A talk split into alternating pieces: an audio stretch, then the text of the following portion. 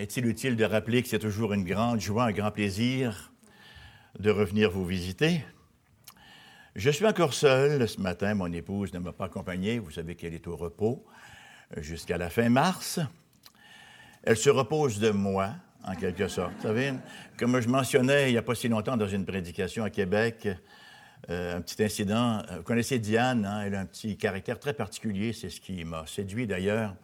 Lorsqu'elle était nouvelle chrétienne dans son église à Pointe-Saint-Charles, elle entendait les autres chrétiens qui priaient Seigneur, euh, tu sais que j'ai une grosse épreuve présentement, délivre-moi de mes épreuves.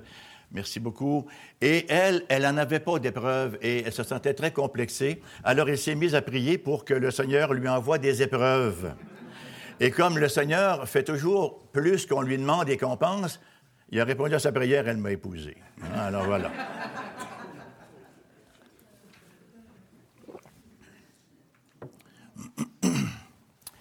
J'ai fait un petit faux bond à Pascal euh, ce matin. J'ai changé ma prédication in extremis, de sorte que la lecture du texte de ce matin va davantage, pas davantage, elle va carrément être dans euh, l'évangile de la Genèse, parce que l'évangile est dans la Genèse, comme vous le savez très certainement.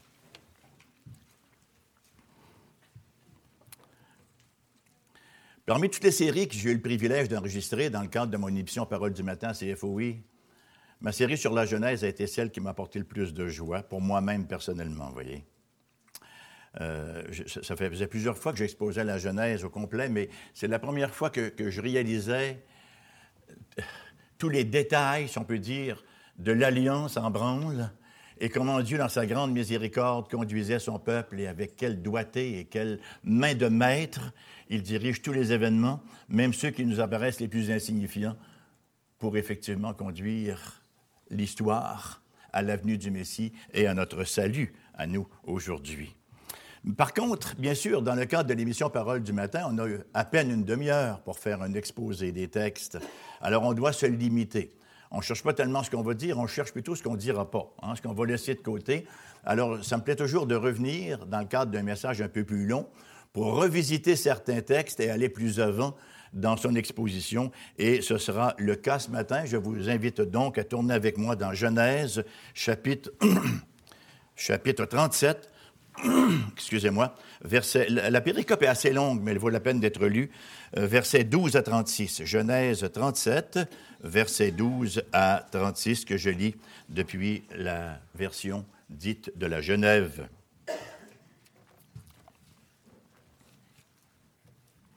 Une histoire qui nous est familière, sans aucun doute. Tu connais l'histoire de Joseph? Tu connais l'histoire de Joseph? Oui, tu connais l'histoire de Joseph? Oui. Alors on va la reconnaître aujourd'hui. Verset 12, parole du Seigneur. Les frères de Joseph étant allés à Sichem pour faire paître le troupeau de leur père, Israël dit à Joseph, Tes frères ne font-ils pas paître le troupeau à Sichem?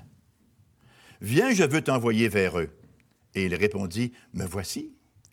Israël lui dit, Va, je te prie, et vois si tes frères sont en bonne santé, et si le troupeau est en bon état, et tu m'en rapporteras des nouvelles. Il l'envoya ainsi de la vallée d'Hébron, et Joseph alla à Sichem. Un homme le rencontra comme il errait dans les champs. Il le questionna en disant, Que cherches-tu? Joseph répondit, Je cherche mes frères. Dis-moi, je te prie, où ils font paître leurs troupeaux. Et l'homme dit, ils sont partis d'ici, je les ai entendus dire, allons à Dothan. Joseph alla après ses frères et il les trouva à Dothan. Ils le virent de loin et avant qu'il soit près d'eux, ils complotèrent de le faire mourir. Ils se dirent l'un à l'autre, voici le faiseur de songes qui arrive. venons maintenant, tuons-le et jetons-le dans une citerne, dans une des citernes. Nous dirons qu'une bête féroce l'a dévoré, et nous verrons ce que deviendront ces songes. Ruben entendit cela et le délivra de leurs mains. Il dit, ne lui ôtons pas la vie. Ruben leur dit, ne répandez point de sang, jetez-le dans cette citerne qui est au désert, et ne mettez pas la main sur lui. Il avait le dessein de le délivrer de leurs mains pour le faire retourner vers son père. Lorsque Joseph fut arrivé auprès de ses frères, ils le dépouillèrent de sa tunique, de la tunique de plusieurs couleurs, le beau mot polypo de couleur, ce qu'on retrouve dans Jacques pour les épreuves, n'est-ce pas? Alors, de plusieurs couleurs qu'il avait sur lui. Ils le prirent et le jetèrent dans la citerne. Cette citerne était vide, il n'y avait point d'eau. Ils s'assirent ensuite pour manger. Ayant levé les yeux, ils virent une caravane d'Ismaélites venant de Galade. Leurs chameaux étaient chargés d'aromates, de baume et de myrrhe qu'ils transportaient en Égypte. Alors Judas dit à ses frères, Que gagnerions-nous à tuer notre frère et à cacher son sang? Venez, vendons-le aux Ismaélites, et ne mettons pas la main sur lui, car il est notre frère, notre cher. Et ses frères l'écoutèrent. Au passage des marchands madianites, ils tirèrent et le tirèrent et firent remonter Joseph hors de la citerne, et ils le vendirent pour vingt cycles d'argent aux Ismaélites qui l'amenèrent en Égypte. Ruben revint à la citerne, et voici Joseph n'était plus dans la citerne, déchira ses vêtements, retourna vers ses frères et dit, L'enfant n'y est plus, et moi, où irai-je? Ils prirent alors la tunique de Joseph, et ayant tué un bouc, ils la plongèrent dans, ils plongèrent la tunique dans le sang, ils envoyèrent à leur père la tunique de plusieurs couleurs en lui faisant dire, Vois ce que nous avons trouvé, reconnais si c'est la tunique de ton fils ou non? Jacob l'a reconnu et dit, C'est la tunique de mon fils. Une bête féroce l'a dévoré. Joseph a été mis en pièces. Et il déchira ses vêtements. Il mit un sac sur ses reins. Il porta longtemps le deuil de son fils. Tous ses fils et toutes ses filles vinrent pour le consoler, mais il ne voulut recevoir aucune consolation. Il disait, c'est en pleurant que je descendrai vers mon fils au séjour des morts. Et il pleurait son fils. Les Madianites le vendirent, Joseph, en Égypte, à Potiphar, officier de Pharaon, chef des gardes. Notre Dieu, c'est ta parole. Veuille maintenant, Seigneur, la transcrire dans nos cœurs pour ta gloire, pour l'avancement de ton règne, le plus grand bien de tes enfants, que tu aimes d'un amour éternel, en Jésus-Christ. Amen.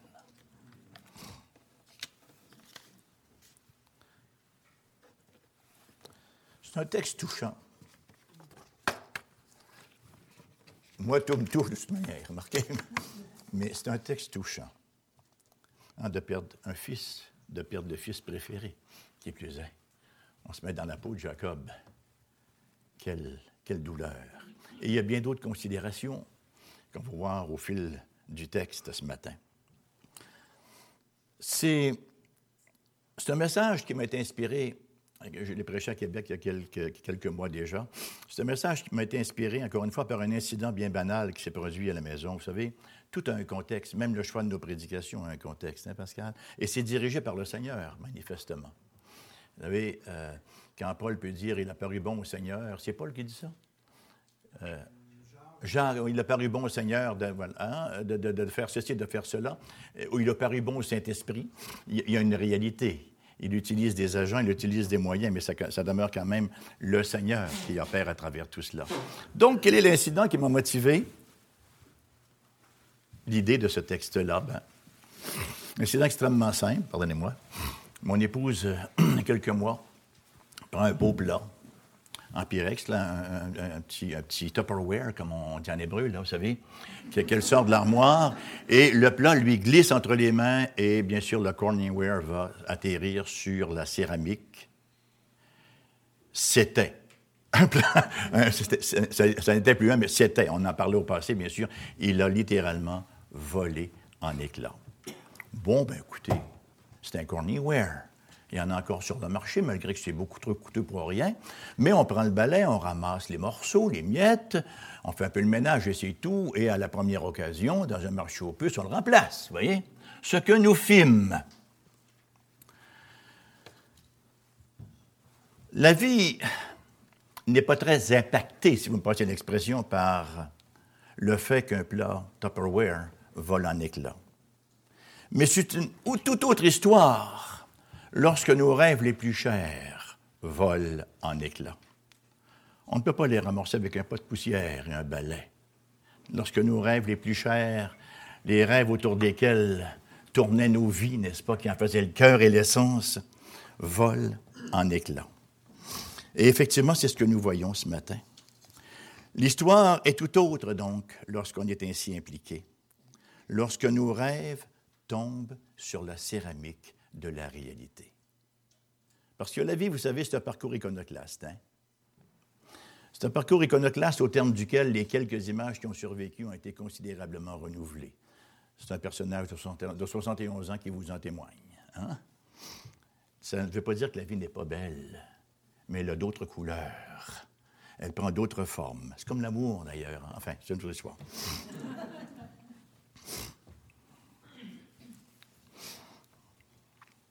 La réalité, donc, est iconoclaste. Je, me souviens quand j'étais jeune, on lisait les livres de San Antonio. Je ne sais pas si certains personnages de mon âge le lisaient aussi.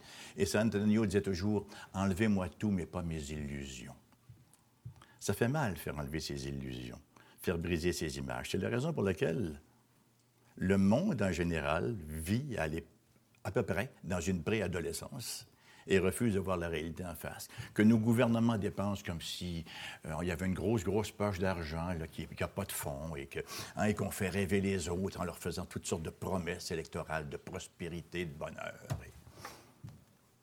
On refuse de vivre dans la réalité. On ne veut pas les perdre, nos images. Pourtant, la réalité, on vit dedans. Alors, tôt ou tard, il faut la regarder dans les yeux, parce qu'elle va nous emporter de toute manière. On entre dans la vie avec des rêves, avec des ambitions, que le temps se charge.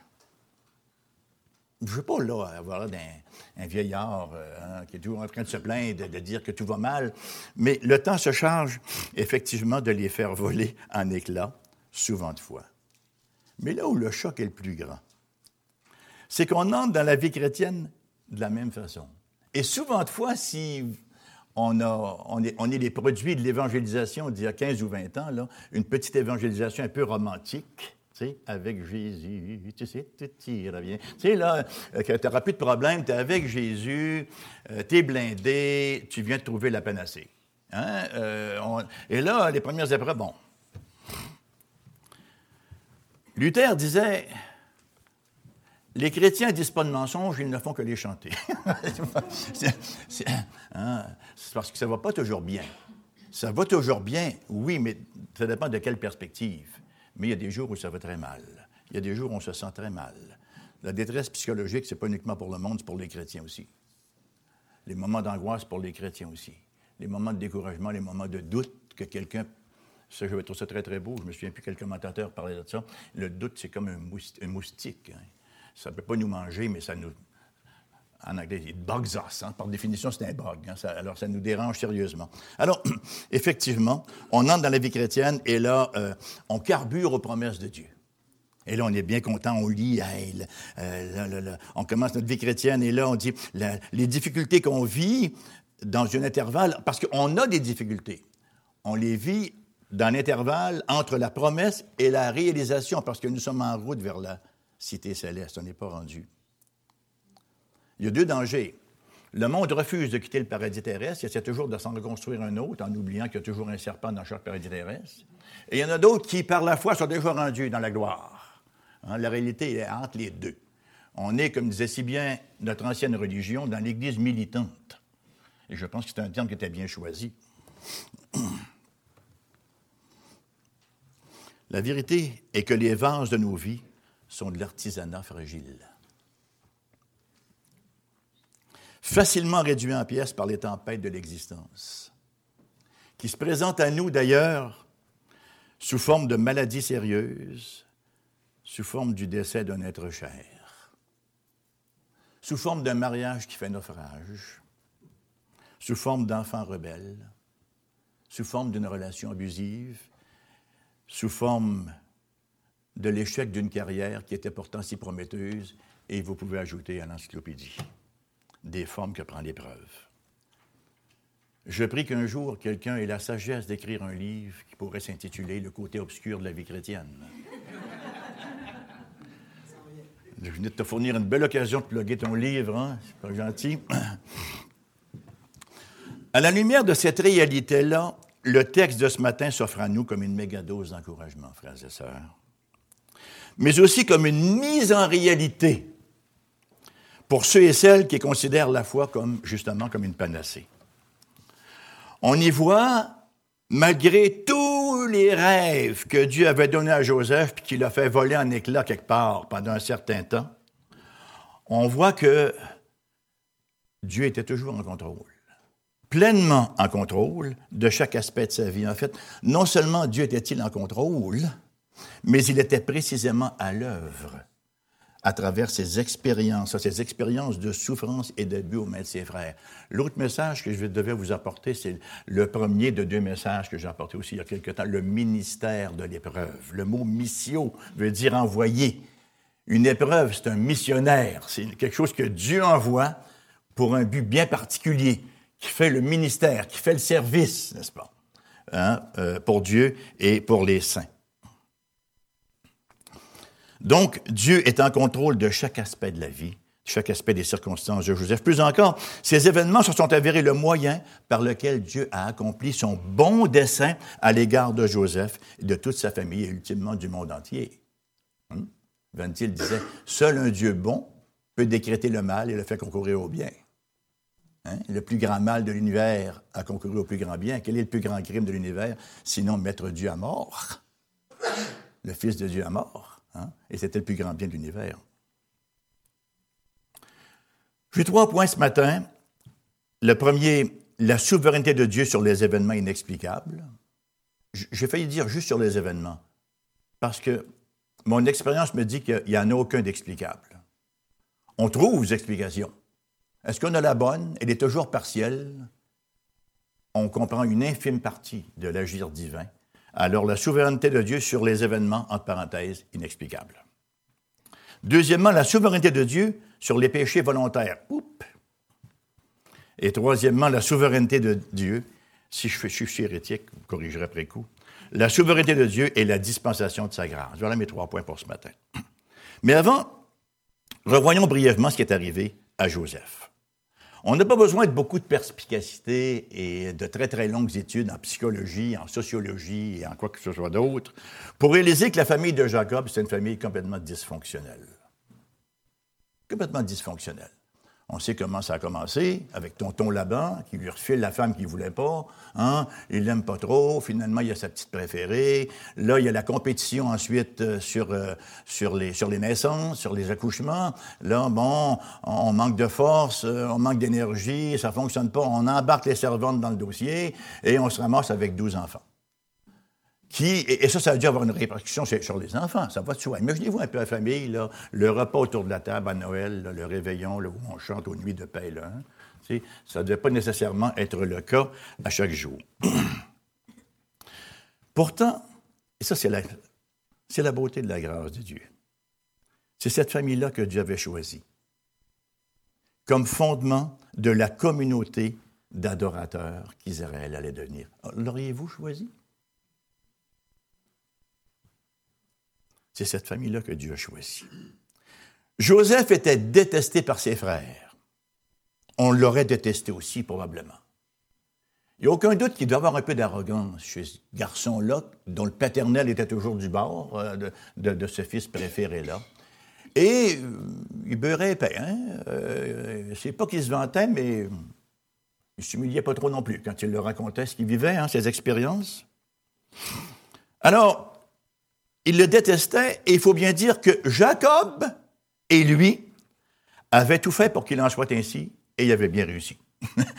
ses frères vraiment le détestaient. C'était le chouchou de son papa. Et pour bien le mettre en lumière, il lui avait fait une belle tunique multicolore. Les autres n'avaient pas eu ça. Seulement Joseph avait eu cette petite tunique-là. Et comme si ce n'était pas suffisant, Joseph en rajoute. Il Joseph, âgé de 17 ans, lit-on dans le texte, faisait paître le troupeau avec ses frères. Cet enfant était auprès des fils de Bila et des fils de Zilpa, femme de son père. Et Joseph rapportait à leur père leurs mauvais propos. Papa, regarde ce qu'ils m'ont fait là. Hein? Ça arrive-tu sur les enfants? Non. Hein? Il rapportait leurs mauvais propos. Il faut aller un petit peu plus cru dans le texte pour réaliser à quel point c'est insidieux ce que Joseph faisait ici. Parce que le mot qui est rapporté là, par mauvais propos, le mot rabat, en hébreu, est traduit dans le livre des Proverbes par calomnie. Il leur rapportait les événements, mais il les épissait encore un peu plus pour les rendre encore plus juteux, plus savoureux, plus graves, hein, pour être sûr que lui allait se valoriser encore davantage chez le dos de ses frères. Alors, il les calomniait un tout petit peu. Littéralement, Joseph faisait des mauvais rapports à son frère, à son père, concernant ses frères. Et pour couronner le tout, il rêvait. Hein? Comme si c'était passé. Il raconte ses, rêves à la famille, rêves dans lesquels il dominait sur eux. Hein? Comment se faire des amis, page 31. Hein? Là, j'ai rêvé que toute la famille venait. Vous étiez tout à genoux devant moi. Ah oui. Ah, Amen. Ah, Ses frères devaient se dire, il est donc aimable, ce petit chérubin-là. ce qu'on ferait sans lui. La situation est telle, nous rapporte le verset 4, qu'il nous est dit qu'il ne pouvait plus lui parler avec amitié. Littéralement, dans l'hébreu, il ne pouvait plus lui parler avec shalom. On sait que le shalom de Dieu, c'est beaucoup plus qu'une absence d'agression. Hein? C'est une grande paix, c'est relationnel, c'est l'accord d'une faveur répandue avec générosité. Il ne pouvait plus lui parler avec shalom. Étonnamment, malgré cela, le verset 14 nous dit, Israël lui dit, va, je te prie, et vois si tes frères sont en bonne santé, va voir si tes frères sont en shalom, c'est le même mot. Intéressant, hein? Et si le troupeau est en bon état, tu m'en rapporteras des nouvelles. Et il l'envoya ainsi de la vallée d'Hébron, et Joseph se rendit à Sichem. Alors on sait ce qui se produit. il s'en va là, il ne trouve pas, il, vagabonde, il erre un peu, il fouille, il fait un peu de porte-à-porte. Hein. Et finalement, il rencontre quelqu'un qui lui dit ben, Tes frères sont à Dothan. Alors il se rend à et ses frères le voient venir de loin. Et là, ils se disent, ben voilà, c'est l'occasion rêvée, ça va être sa fête. Hein. Et on se prépare effectivement pour un fratricide. On voulait le mettre à mort pour plusieurs d'entre eux. C'était leur réaction première. Et on sait ce qui se produit, on l'a vu dans le texte. Bon, Ruben intervient, on le met dans une citerne finalement en attendant. Quand on met dans une citerne, là, on s'entend là. C'est pas une belle citerne, n'est-ce pas, euh, tout, tout, équipé, là, tu sais, une espèce de, de condo euh, là. C'est plein de boue, c'est plein de n'importe quoi là-dedans. Vous pouvez crever, vous voyez. Même chose est arrivée à Jérémie d'ailleurs. Et on le place là-dedans. Et eux, qu'est-ce qu'ils font pendant ce temps-là? Ils ont beaucoup, beaucoup, bien sûr, de compassion pour leurs frères. Ils s'assoient et ils mangent leur sandwich, leur pita humus, pendant que leurs frères se lamentent à l'agonie dans le fond de sa citerne. Merci Seigneur pour la famille, l'amour des frères. Hein? La famille de l'Alliance, pas petit, hein? Et là, bien sûr, lève les yeux et voit venir une caravane de Madianites. Ah, mais écoute, on pourrait faire une pièce avec. À la place de le tuer, on va le vendre. Génial! Non, mais c'est des Juifs. Oh, puisque j'ai moi été.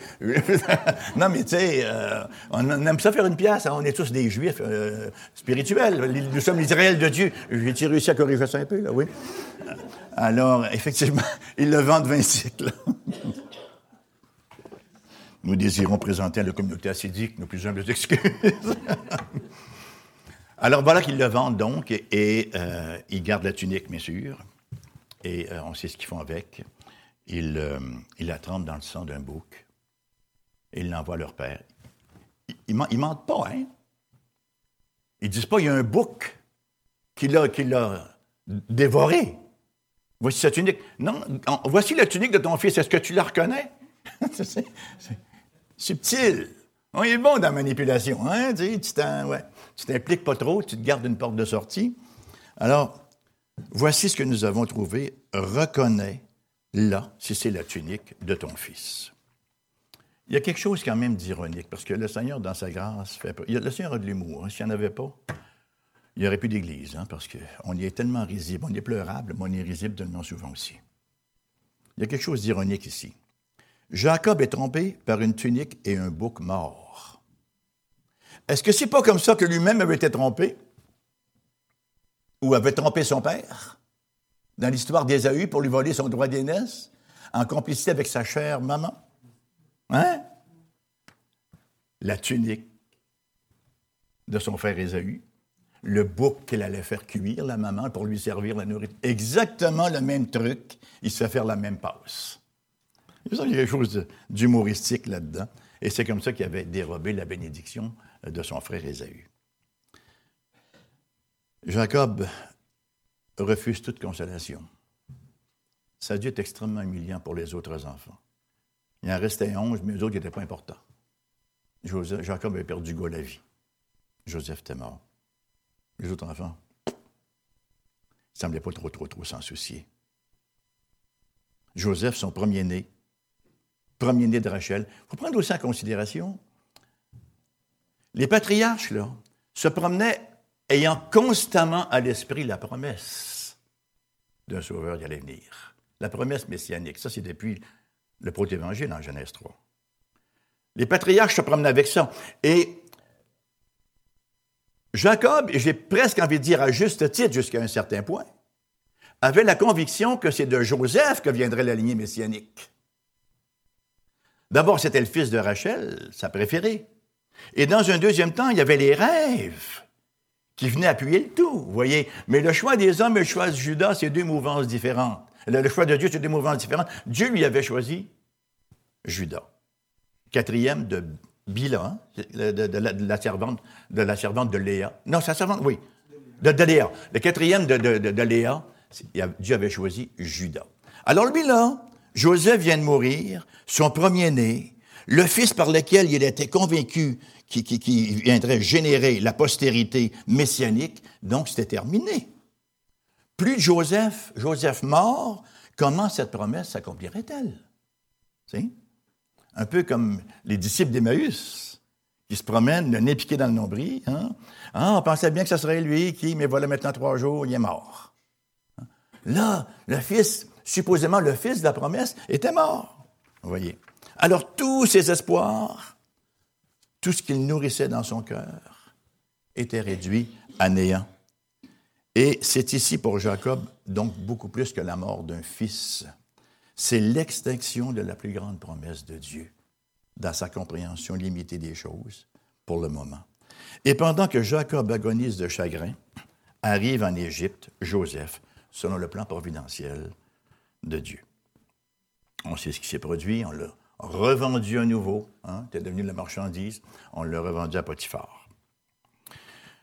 Et ça m'amène à mon premier point, parce qu'on n'a pas commencé encore. La souveraineté de Dieu sur les événements dits inexplicables. Premier point le plus évident, c'est le contrôle de Dieu sur toutes nos circonstances, une leçon qui transcende d'ailleurs tout au long du récit qu'on a lu ce matin.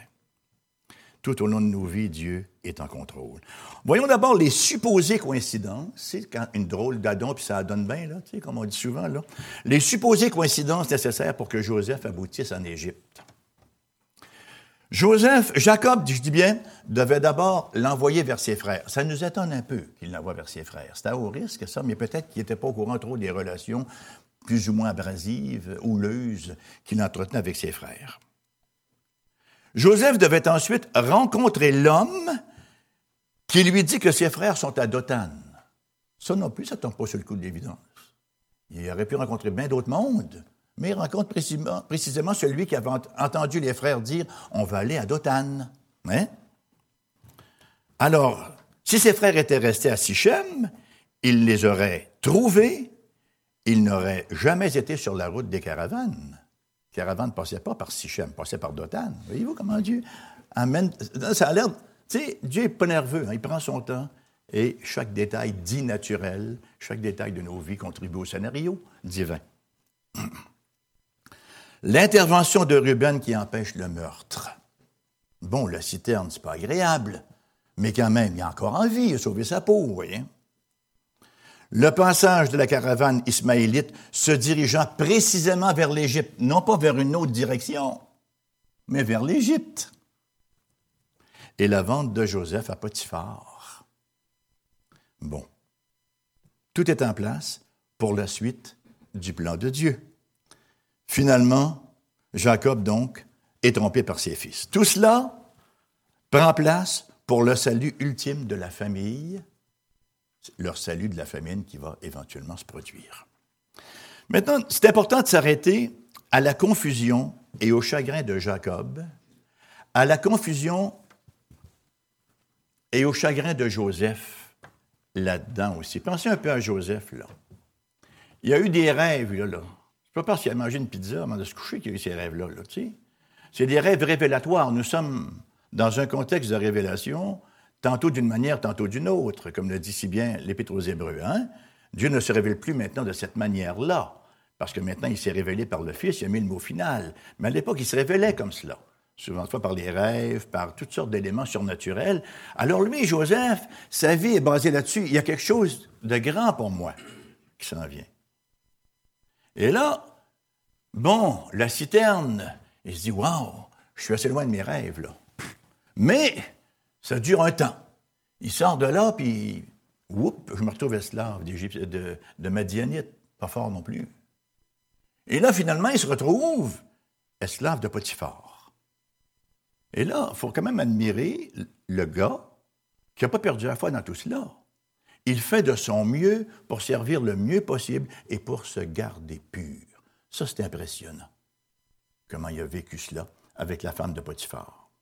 Et quelle a été la récompense pour sa fidélité à Dieu? Pour avoir dit à Satan, retire-toi arrière de moi, femme de Potiphar satanique. Loin de moi la pensée hein, d'offenser Dieu de cette manière-là. Quelle récompense il a eu? Bien, il s'est retrouvé en prison. Il est passé pour un traître, il s'est retrouvé en prison. Là, il est là, il moisit en prison. Avec mon Dieu. Tu un petit peu trop ironique, non?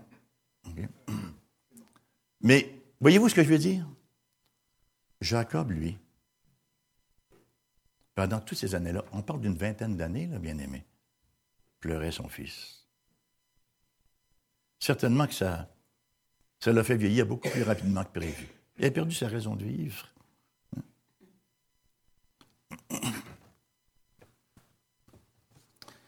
Dieu est parfaitement souverain. Et pourtant, son contrôle souverain inclut la destruction de la paix et du bonheur de ces deux hommes-là.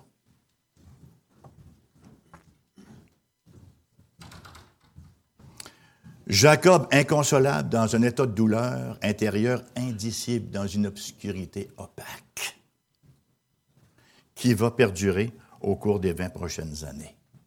Bien sûr qu'avec mon Dieu, tout ira bien, ça, sa raison d'être, mais il faut l'échelonner sur une longue période de temps.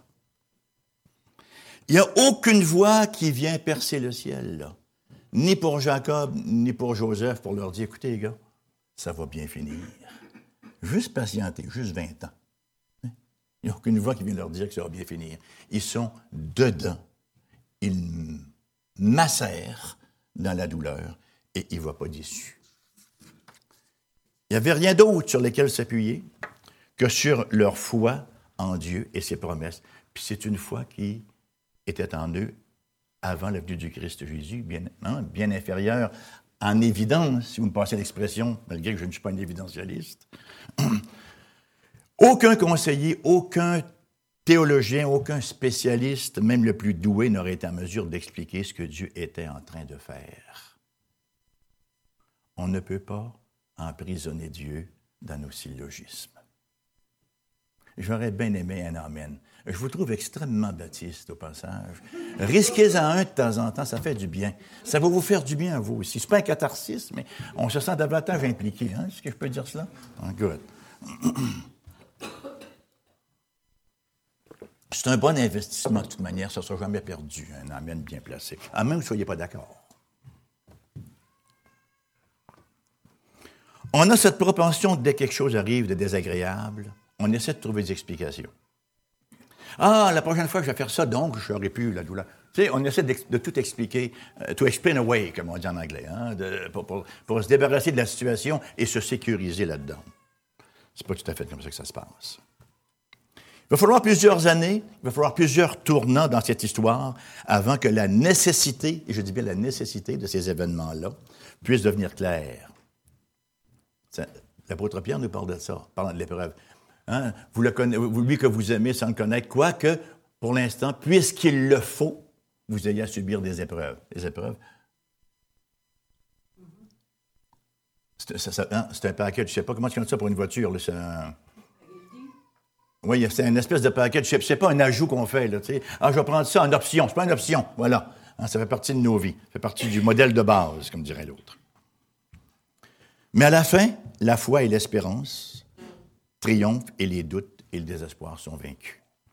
C'est un encouragement pour nous lorsqu'on expérimente le goût amer de ce que les Anglais appellent the dark side of God's providence, et de ce que les Québécois désormais vont appeler le côté obscur de la vie chrétienne. Dans ces moments-là, on est porté soit à douter de la souveraineté divine ou de sa bonté, mais surtout, on sait que Dieu est là, on sait qu'il est tout-puissant, mais là où on doute, c'est ah, il n'interviendra pas pour moi là-dedans. Hein, c'est souvent de fois à la base là où on en arrive dans l'épreuve. Et en même temps, on peut se dire, si Dieu existe et qu'il m'aime tant que cela, peut-tu ne même pas réduire en confetti mes plus beaux rêves? Il m'en laisse un petit peu, une petite touche. Il ne peut pas ainsi faire basculer ma vie dans des circonstances aussi douloureuses. Laissons l'expérience de Joseph nous parler ici. Oui, la providence souveraine de Dieu nous conduit parfois dans des tempêtes qui amènent nos espérances et nos plus beaux rêves à faire naufrage et à ne pas revenir en surface. Dieu ne nous a jamais promis une vie facile, une vie de santé, une vie de prospérité, une vie sans épreuve, une vie de succès absolu. Nous ne sommes pas des gens qui, qui promouvons oui, hein? La théologie de la gloire, mais nous sommes des gens de la théologie de la croix. On est un peu luthérien là-dessus aussi. La théologie de la croix. Pente ta croix et suis-moi. On n'est pas de la théologie de la gloire. Au nom de Jésus, je te chasse épreuve. Au nom de Jésus, je te chasse maladie. Hein, la théologie de la gloire n'est pas, là. Ça, c'est à venir, ça, pour la gloire. Mais pente ta croix et suis-moi. Reconnais-le dans toutes tes voies.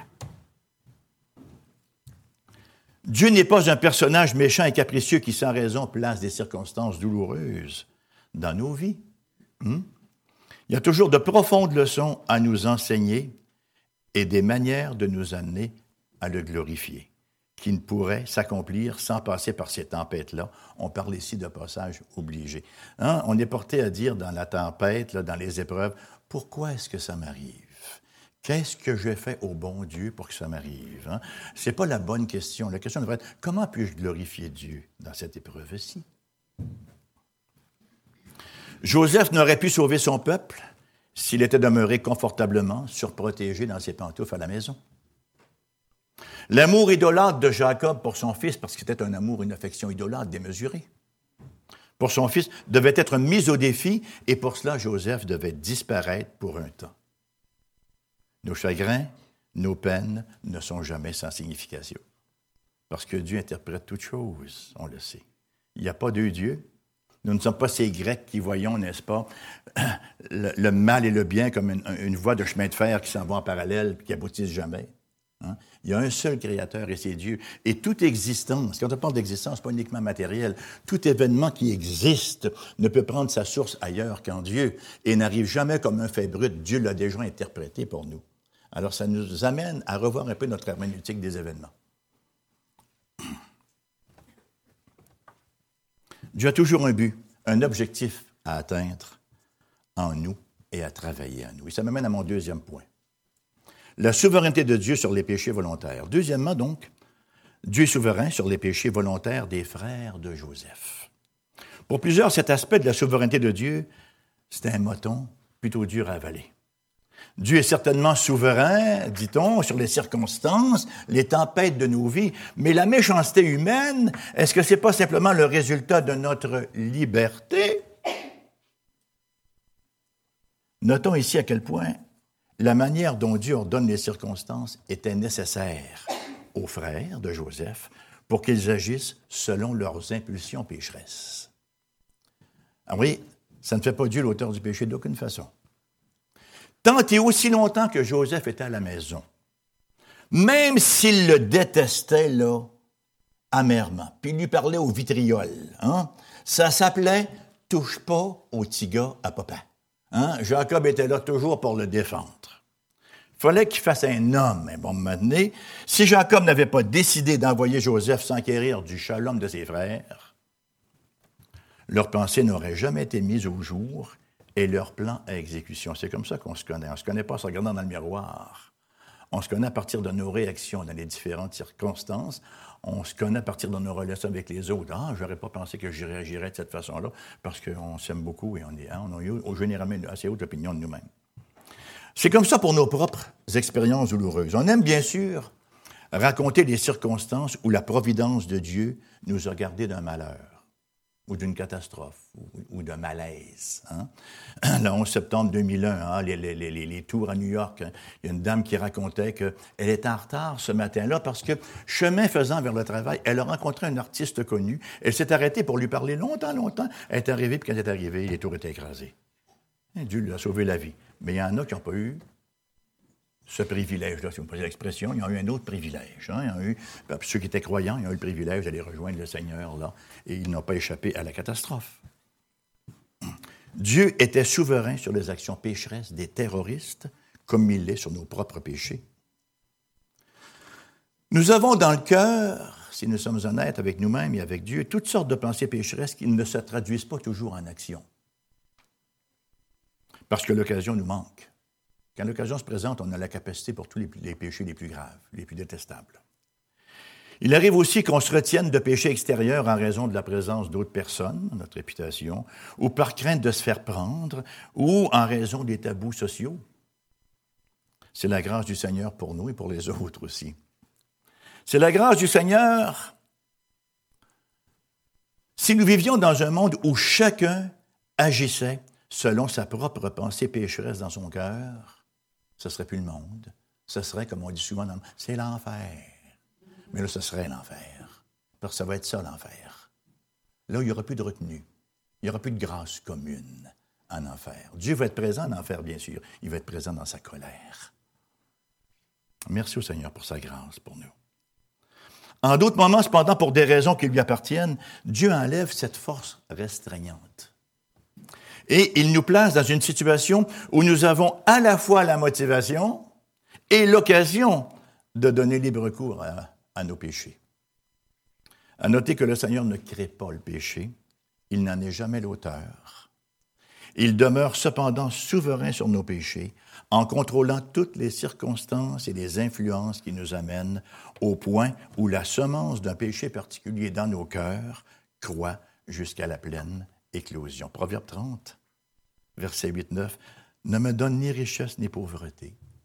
Accorde-moi le pain qui m'est nécessaire, de peur que dans l'abondance je ne te renie et ne dise qui est l'Éternel, ou que dans la pauvreté je ne dérobe et m'attaque au nom de mon Dieu. C'est ce que la prière, notre Père, veut dire quand on dit ne nous induis pas à la en tentation. Ne mets pas dans une situation où je vais être vraiment tenté de donner libre cours à mes passions. Lorsque nous péchons, dans sa grâce, Dieu nous montre de quoi nous sommes capables. On a souvent, comme je disais tantôt, une très haute opinion de nous-mêmes, hein? et parce que Dieu nous a donné soit un environnement qui est moins propice au mal, c'est ce qui fait que parfois on peut être séduit envers les autres qui n'ont pas eu le même arrière-plan on ne part pas tous du même endroit. ça n'existait pas l'égalité dans le monde. Même, si ce n'est pas dans un régime communiste, on veut toujours que tout soit égal. L'égalité des hommes et des femmes, l'égalité des ici, puis l'égalité. Hein? Ça n'existe pas l'égalité. On ne vient pas au monde égaux. Il y en a qui viennent au monde plus brillants que d'autres, il y en a qui viennent au monde plus capables, il y en a qui viennent au monde dans des circonstances plus propices, il y en a qui viennent au monde dans des circonstances extrêmement handicapantes, voyez, euh, ou dans une famille toute croche. Il n'y a, pas d'égalité. Alors, on, ne part pas tous du même point. Et notre progression dans l'Église ne se fait pas non plus tout au même rythme. D'où l'importance de se supporter les uns les autres. Et si quelqu'un a à se plaindre de l'autre, voilà, qu'il pardonne comme nous avons été pardonnés.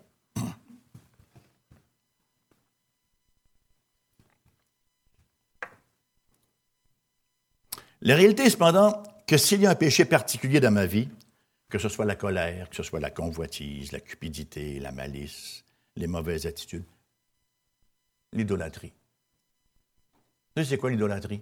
C'est tellement subtil. Ah, l'idolâtrie, Ancien Testament, les statues. Ah. C'est un infime, à peine idolâtrie. Je trouve qu'il fait chaud. On est sur caméra? Ah, il faut que je gère ma goutte, mon, papillon d'abord. On est sur caméra, OK. Ah, ils sont habitués. Alors, donc, l'idolâtrie, on trouve un bel exemple d'idolâtrie dans le livre d'Esther. Connaissez le livre d'Esther? là, le bouton. on retrouve qui dans le livre d'Esther, entre autres? Ce cher amant. Amant, hein? Amant qui était bien, bien, qui était le numéro un du, roi. Vous le roi ne jurait que par amant. Il y en avait seulement qu'un dans le pays qui n'avait pas de considération pour Amant, c'était Mardoché. Alors, quand Amant sortait, tout le monde, il s'agenouillait, il baisait la bague, whatever. Hein? Mais lui, Mardoché, une coquerelle serait passée, ça aurait eu le même effet sur lui. Et Just didn't care Hein? Pas du tout. Et là, c'est étonnant. Amant que tout ce qu'il lui faut, qui est le chouchou du roi, qui est hyper enrichi, qui navigue parmi les grands de la place, qui est adulé, sa vie vient de perdre tout son sens parce qu'il y en a un seul dans le pays qui ne s'incline pas devant lui. Son idole venait d'être débusqué. Son idole d'être adulé, d'être le vu, le su, le connu, le supérieur.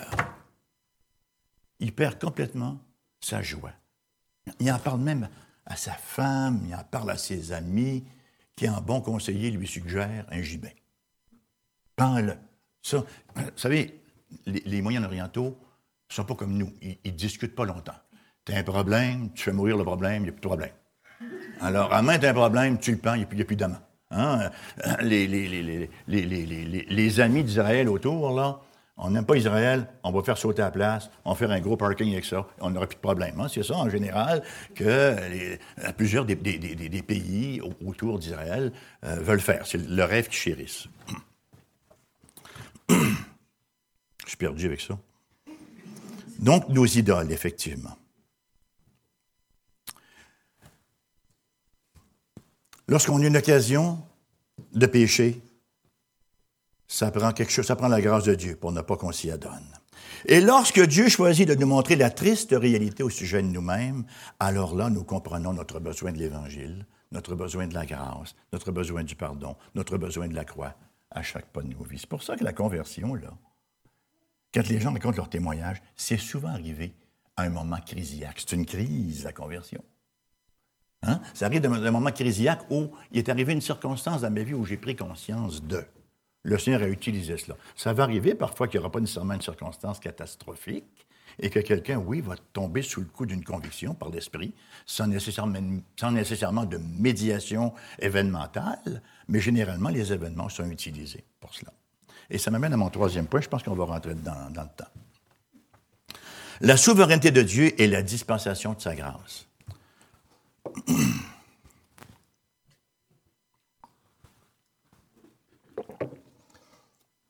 Comment est-il possible qu'un Dieu saint, dont les yeux sont trop purs pour voir le mal, c'est ce que nous dit le prophète Habakkuk, chapitre 1, verset 3, utilise souverainement nos péchés pour sa gloire et pour notre bien? Question intéressante, qui a l'air paradoxale. Hein? La réponse se trouve dans l'Évangile. La, réponse se trouve dans l'Évangile dont nous avons une préfiguration frappante dans ce chapitre 37.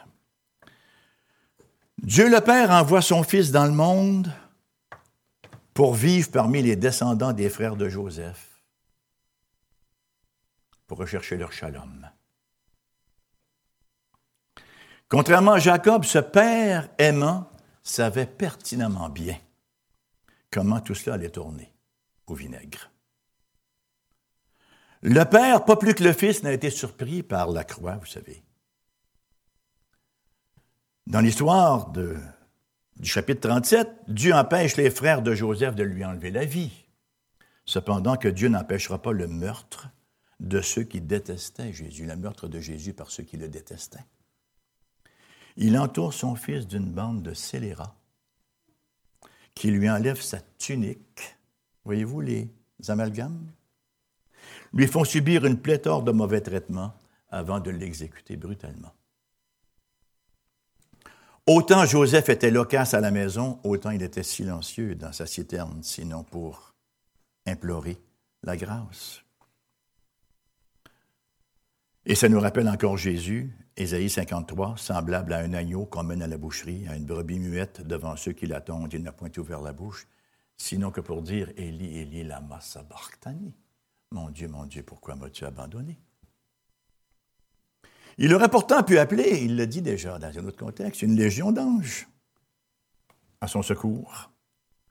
Vous voyez, Dieu exerce sa souveraineté ici, même sur la mort de son Fils bien-aimé aux mains des impies. Ces derniers n'avaient aucun pouvoir de commettre un tel péché contre lui, excepté le pouvoir que lui-même leur donnait. Quand un enfant tape son père dans le visage, c'est parce qu'il est sur les genoux de son père. Pour pouvoir blasphémer contre Dieu, il faut qu'il nous tienne pour ce faire. Il faut avoir en lui la vie, le mouvement et l'être, vous savez. Alors ces gens-là, c'est par la force que Dieu leur donnait qu'ils ont fait ce traitement-là, qu'ils ont imposé ce traitement-là au Seigneur. Chacun de leurs souffles moqueurs venait ultimement de lui. La puissance du bras qui plantait les clous dans ses mains et dans ses pieds, c'était la puissance que Dieu leur accordait.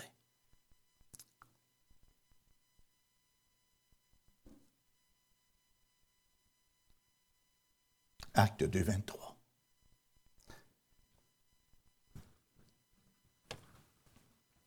Cet homme, livré, pardon, livré selon le dessein arrêté et selon la préscience de Dieu, vous l'avez crucifié, vous l'avez fait mourir par la main des impies. Cependant, le père, à l'opposé de Jacob, savait que la mort de son fils, c'était la preuve du triomphe de l'amour divin. Pavant la voie de la vie éternelle à une multitude d'hommes et de femmes pécheurs. À la croix, il y a quelque chose qui s'est produit pour les hommes qui l'ont crucifié. Ils n'auraient jamais, jamais, ceux qui l'ont crucifié, n'auraient jamais anticipé, n'est-ce pas? Pas plus que les frères de, Joseph n'avaient le moindrement soupçonné que Dieu est en train de faire, ce que Dieu est en train de faire à travers leur jalousie, à travers leur colère maladive, pécheresse et meurtrière. Frères et sœurs, c'est cette réalité-là qui devrait nous donner une nouvelle forme, ou donner une nouvelle forme à la manière dont nous, dont vous et moi, nous interprétons les tempêtes qui envahissent souvent de fois nos vies. Ça change notre interprétation des choses, quelles que soient les circonstances, quelles que soient les conséquences même du péché des autres envers nous et de notre péché envers les autres. Comment un Dieu souverain sur toutes les circonstances possibles, même sur les pires actions pécheresses des êtres humains, pourrait-il ne pas être à l'œuvre pour mon bien dans les tempêtes de ma vie? Sa manière d'œuvrer peut nous apparaître douloureuse. Hein? Il ne restreindra pas toujours le péché des autres sur nous, non plus que le nôtre sur eux. Nos rêves pour ce monde peuvent voler en éclats, mais seulement dans la mesure où Dieu peut faire quelque chose de plus riche, de plus pur, à partir des éclats. Le soir arrivent les pleurs. Qu'est-ce qui arrive au matin? L'allégresse. Psaume 35. Le soir arrivent les pleurs, le matin l'allégresse. Hein? Ils sont enseignables. Alléluia. Dieu va utiliser nos douleurs, nos épreuves, nos péchés sur les autres pour révéler l'intérieur de nos cœurs, pour nous montrer notre besoin de lui nous montrer notre besoin impératif de l'Évangile, pour nous faire voir davantage à quel point nous vivons dans un monde brisé et dépravé. Il va utiliser nos épreuves pour nous raffiner, pour nous sanctifier, pour nous enseigner à regarder davantage au trésor que nous avons et que nous devons rechercher, c'est-à-dire lui, le Christ Jésus. C'est la seule manière de faire une lecture correcte de Éphésiens 2.10 qui nous dit, nous sommes son ouvrage. Faites une prière cet après-midi. Parlez au Seigneur. Dites-lui Seigneur, qu'est-ce que tu fais? C'est ainsi Le Seigneur va vous dire Je travaille. Ah, à quoi tu travailles? Travaille sur toi. Tu es mon œuvre. Vous savez que le mot c'est poema, certainement, qui a donné en français poème, qui veut dire une œuvre d'art. Le Seigneur n'est pas en train de faire de la camelote et de la ferraille avec nous, vous savez. Il est en train de faire une œuvre d'art. Que cela soit notre pensée, que ça nous guide à travers les hivers de nos vies. On sait c'est quoi un hiver, nous autres? Hein? Si vous vivez à Québec, vous le saurez encore davantage. Parfois, les hivers sont plus longs que les étés. Il y a une alternance de saisons. Mais quelle que soit la saison, nous sommes dans les mains de notre Dieu et nous sommes son œuvre d'art. Amen. Dieu très saint, tout-puissant, Père des Lumières, Dieu auquel aucune circonstance, de quelque sorte qu'elle puisse être, n'échappe. Aucune d'elles ne passe sous le radar. On veut se laisser rappeler, Seigneur, à quel point tu es constamment à l'œuvre dans nos vies. Tu n'es pas temps partiel, tu ne fermes pas cinq heures. Tu es toujours en train d'œuvrer dans nos vies dans tout ce que nous expérimentons, Dieu Saint Tout-Puissant. Gloire te soit rendue. Nous te remercions pour ta providence, ô Seigneur.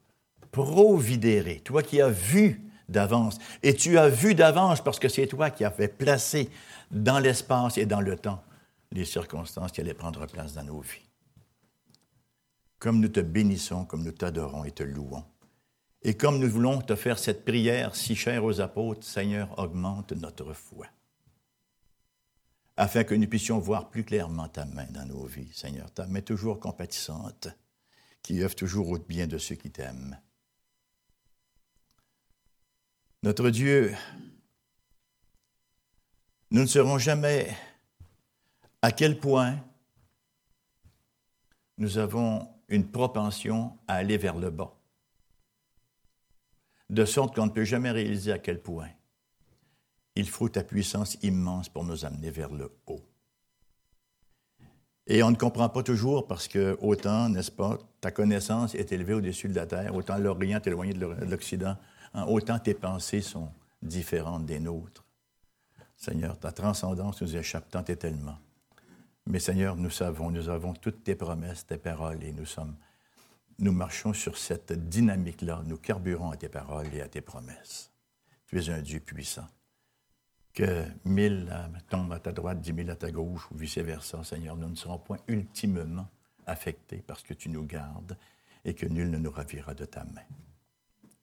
Sois béni, ô Dieu Saint, et donne-nous d'être euh, flexibles, entre tes, malléables entre tes mains comme euh, l'argile que nous sommes, afin que tu puisses faire de nous des vases d'honneur à ta plus grande gloire en Christ Jésus. Amen.